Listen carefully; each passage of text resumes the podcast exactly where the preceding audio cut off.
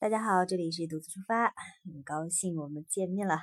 今天呢，因为有时间啊，我跟大家来分享一下前段时间跟我们家人一起去泰国旅行的一些流程，呃，行程。因为有听众私信我，希望我把很细节的一些跟大家来分享，因为很多都是想着元旦呀，或者是春节，尤其是春节啊，想带着家人一起去旅行。还好啊，这次。我有老人有孩子，我们全家一起去旅行的，那我就尽量的还原我们当时旅行途中的这个行程安排啊。因为时间过去也十一月份，虽然不是很久，但是确实有的不太记得了。因为我不是那种能把攻略做得很详细的人，尤其是这次我们旅行就是很冲动的，前一天订了呃飞机呃机票，然后我们就第二天就去了。呃，去了之后就订了一晚上嘛，提前订了一晚的住宿，然后紧接着就是边走边订，看看想去哪里待就多待几天，多预定几天是这种行程。嗯，好了，那闲话少说，那我们呃就开始来分享啊。呃，因为到达泰国机场的时候，当时我们是办理的落地签嘛，当然现在的话是呃。十一月十五号到一月十三号之间是免费了，当时是一个人两两千泰铢，这个之前都跟大家分享过。我们嗯这次的行程呢是租了一个车，嗯在租租租车上，这个不是广告啊，在他们的那个上面租了一个车，大概一天的费用是一也一百二十多块钱吧，好像乱七八糟再加起来最多也就是一百三十多，整个整个行程体验下来还是挺不错的，五个人的那种坐。然后很新的一个车，包括呃接到车之后还给了我们全套新的那个像什么靠垫啊，然后那些都是为了推广他们泰国当地的那个乳胶枕头什么的。然后但是这种体验还是挺舒服的，确实用着很舒适。嗯，还有就是是什么呢？租车的这个过程当中其实是挺挺体验的挺好的，所以如果你也是。这次要带着老人和孩子一起去出行的话，我还是挺建议大家可以租车体验一下的。当然一定要注意交通安全啊！我们当时租车的时候出现了一个小插曲，就是 我们呃那个下载呃高德地图的时候，因为国国国外不是没办法用就是百度地图这些吗？高下载高德的时候呢，嗯，嘿不对，下载谷歌，sorry，不好意思啊。谷歌地图的时候，一直没有办法实施，就是一直连不上，一直连不上。他们也很诧异。后来我还专门买了张电话卡，但是又浪费了哈，在旁边花了四百多铢。他有两百多铢的，有四百多铢的，花了四百多铢买了十天的呃电话卡，也没有用上。后来我们都想着，哎，这怎么办啊？坐在车上来来回回的，工作人员特别好，跑前跑后的，一直帮我们在试我们的手机，把全家人的手机都试了一遍。呃，所以啊，如果你要就是租租车的话，你提前看看可不可以在国内下好。当然，国内下好我没体验过啊，因为之前出去没有用过 导航。然后，嗯，很很意外惊喜的就是，当最后我们说这怎么办啊？因为到了都十一点多了，啊，就 很奇迹般的，然后就好了。然后我们为了双保险制的时候呢，我们就开了两个。呃，手机一个是专门看地图的，一个是用来导航的，就担心到时候导航出现故障的话，你不能停在路上呀，不认识路那很危险的。嗯，这次呢，呃，先生很很给力啊，先生呢就上车熟悉了一下，哎，那直接就是因为他那个跟国内正好是相反的嘛，开车，啊，然后就开始我们就导航去了我们第一次住的呃这个新暹罗别墅酒店。这个新暹罗别墅酒店呢，嗯，其实并不是说是特别呃好的啊，就是一个三星，呃，并并并不是说是什么那种五星啊或者什么的。我们主要看重的一个是什么？它的地理位置，因为它离大皇宫是非常近的。还有一个呢，就是它周边有一些。寺寺庙呀，然后几个比较有名的寺庙都可以步行，或者是直接坐嘟嘟车都很近的，二十铢就可以到达的地方。所以呢，还有一个特别呃重要是我们考量的，就是它离考爱路，呃考山路，sorry，离考山路是特别近的，你步行的话也就五分钟时间不到，就整个考山路整个的那个夜市很长嘛，很多人，很热闹的那种感觉啊，所以当时是为了去体验一下那个。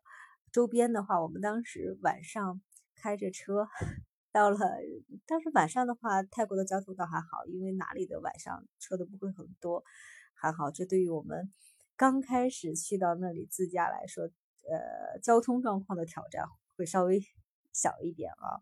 所以如果大家也如果第一次去泰国自驾的话，还是挺推荐航班 稍微晚一点，有利有弊。呃，利处就是在于，呃。晚上路上的车会少一点，你可以慢慢开，嗯，可以给你很多熟悉的这个时间。嗯，住在那个新暹罗国际酒，呃，新暹罗城市酒店吧，嗯，对，呃，别墅酒店，新暹罗呃别墅酒店，听着名字还挺不错。刚开始我没有注意几星，因为就要在那个考山路附近找宾馆嘛，一看那个评价是特别高的。呃，Booking 上的评价是非常高的。再一个，我有那个 Booking 的会员，然后多次预订，它还有一个百分之十的优惠。当时如果不是录音，我都没有看。我这个是特别神经大条的人，光知道当时挺便宜的，一天晚上三百多块钱，三百出头吧。当最后一天我们回到曼谷的时候，本来我们还想着呀，要不然订个其他地方吧，但是。为了大家已经对那个这个酒店已经很熟悉了嘛，周边呀什么的，后来就又订了这个酒店。等于我们刚到达曼谷的时候，跟呃玩了一圈，回到曼谷准备离开泰国的时候呢，都住的这个酒店。呃，这个酒店呢，嗯，就是它那个价格是浮动浮动的。我们刚开始订的四两个房间，嗯。两晚的话是一千两百多块钱，一千三百块吧，然后是这样子的。嗯，这个酒店我唯一要给大家说的一点是什么？你建议你啊，就是直接可以嗯付现金，因为你如果刷卡的话，他们要付收一个那个手续费的，忘了是百分之二啊还是百分之多少的一个手续费的，所以尽量是付现金过去。嗯，价格吧就波动的，平常呃。你就关注一下就好了。如果是淡季的话还好，旺季的话就是随时关关注一下。他们家的呃房间挺多的，其实这个房间 说实话啊，就是一般，就跟国内的快捷似的那种很普通的酒店。但是就是它的地理位置好嘛，啊，当然每个酒店基本上都有游泳池啊，呃，孩子还是比较喜欢的，大人也能玩一玩，然后就就是很惬意的。走上两步，周边都有很多去玩的地方。嗯，还有一个就是什么呢？我觉得他家特别吸引我的就是他家的早餐非常非常的丰富。这也就是我为什么当时就是订这个酒店。我一听啊，别墅酒店，新暹罗别墅酒店哦，暹罗嘛，大家也知道啊，是那个别墅酒店，听着还不错吧？我就没有看到底挂几颗星。我一看哇，这么便宜，因为当时我。我也没有想太多，本来是淡季，它的价格本身就低，所以我觉得这个酒店还是超性价比的。其实，在我们最后一天回到呃曼谷住的时候，好像还不到三百块。我们刚去的时候是三百多，因为价格是浮动的嘛。嗯，所以对于呃家庭出游，对住宿要求不是特别高的，那还真的可以选择那里。当然，我不是说很差，因为就是。就跟国内的快捷酒店一样，只不过是稍微有点点潮。泰国当地都是那样，嗯，很多酒店都会比较潮。当然，一些特别那个的酒店吧，它还好好一点。嗯，但是他家的早餐是免费的，特别丰盛，这一点是呃比比我吃的有的其他的四星的还要好一点。嗯，是是这样的，比较丰富。嗯，所以是。这样一个情况，我们在新暹罗这个酒店，因为刚去，呃，住上一晚上，如果第二天就匆匆赶路的话，那不太方便，所以我们，呃，住了一晚之后，我们晚上住的时候就聊了一下，说，哎，很不错啊，晚上逛了一下周边的夜市，那个考山路夜市就是特别热闹，老人有时候不太 喜欢去玩了一下就走，然后估计是年轻人比较喜欢的地方吧，但是因为离。那个叫什么来着？离大皇宫啊，类似于这些地方比较近一点，所以我们就说那就再住一晚吧。虽然我们没有太多兴趣去逛寺庙，但是毕竟有老人嘛，啊，让他们体验体验，看一看泰国特色的，还是挺不错的。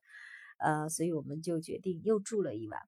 呃，有一个特别好的惊喜是什么呢？在节目的最后跟大家分享一下，就是呃，在那个酒店周边，经常两就走路很近一两分钟的那个路上呢，经常有那个树上贴的那叫什么地图，有的人会告诉你，给你指路，或者有很多嘟嘟车在那里停着。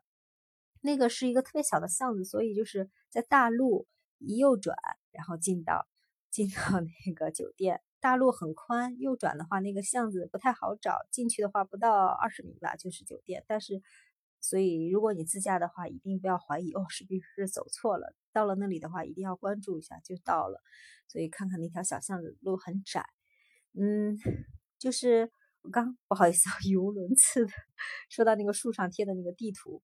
我们当时就遇到了旁边的一个挺挺热心的人，呃，有的人说是托儿，有的人说是反正很好心的人，但是我对我对于我而言的话，我是觉得是挺热情好客的泰国当地人。我无论他是不是托儿或是怎样的，但是他给我们的这个建议啊，确实是非常好的，从性价比各方面来说，也是我们觉得很优良的啊。这是对比过之后，之前我们不知道，后来一对比，哎，确实。嗯，是挺不错的。所以，如果你去到那里遇到泰国当地人的话，呃，他像你怎么样的话，大家呃也不要太抗拒，当然也要有自己的分辨心啊。